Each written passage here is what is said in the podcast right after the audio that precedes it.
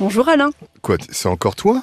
Eh oui, c'est encore moi. Mais il est où? Toute la semaine, tu vas m'avoir. À toute la... Mais c'est un bonheur, mais l'autre, il fait quoi? Écoute, il prend des vacances, comme on l'a dit hier, il en a besoin. Il en a besoin, il en Oui, a besoin. il en a besoin, quoi. Il est pas frappé quand même par le surmenage, euh, non? Ça demande, je dirais pas comme ça, mais euh, il travaille dur, quoi, pour l'émission Ça peut vous arriver, pour euh, les autres émissions aussi d'RTL, donc Bah écoute, tu lui passeras le bonjour. hein. ce sera fait. Tu veux connaître le programme? Oui, dis-moi, qu'est-ce qu'on a pour l'émission de demain? Nous avons Coralie, sa banque lui crédite à son insu un chèque volé de 3000 euros. Et figure-toi qu'une fois que c'est sur son compte, il y a un virement frauduleux qui part euh, à l'étranger de 3500 euros. Alors, l'erreur de la banque, c'est que la banque dit effectivement, nous, on vous rembourse pas. Sauf que le chèque qui a été crédité sur le compte de, notre amie Coralie, il était pas, il n'y avait pas la signature au dos du chèque. Donc a priori, la banque, je sais bien que tout est automatisé, mais dans un cas comme ça où il n'y a pas la signature au dos du chèque du client, on ne doit pas encaisser le chèque.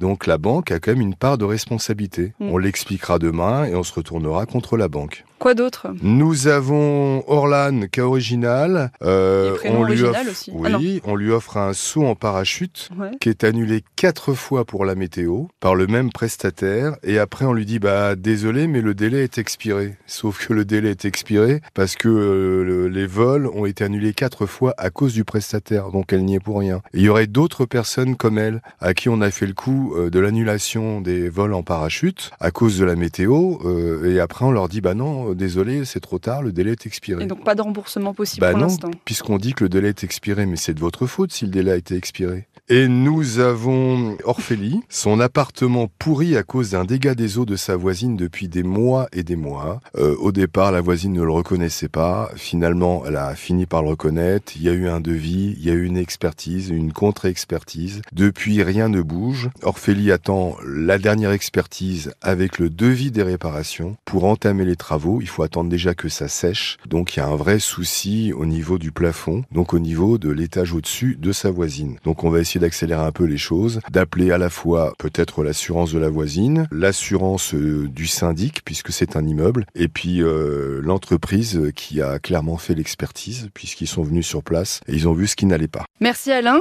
Et puis euh, on se retrouve demain de 9h à midi dans l'émission Ça peut vous arriver sur RTL et diffusée sur M6. À bientôt, Sarah. À bientôt, Alain. À bientôt, Sarah.